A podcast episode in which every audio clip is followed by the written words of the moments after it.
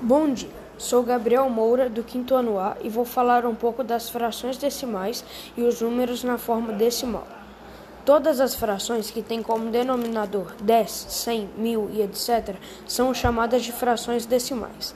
Se o denominador é 10, lemos décimos.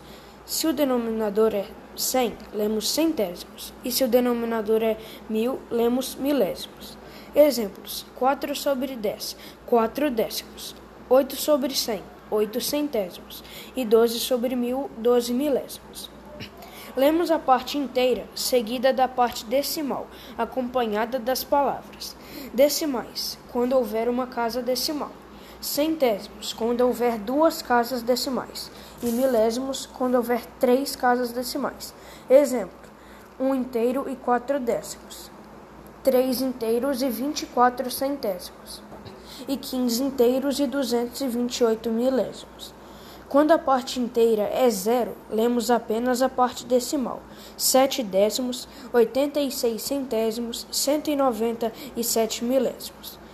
Décimos pode ser dito um décimo ou 0,1. Centésimos pode ser dito um centésimo ou 0,01. E milésimo pode ser dito um milésimo ou 0,001. Essa foi a aula. Obrigado e até a próxima.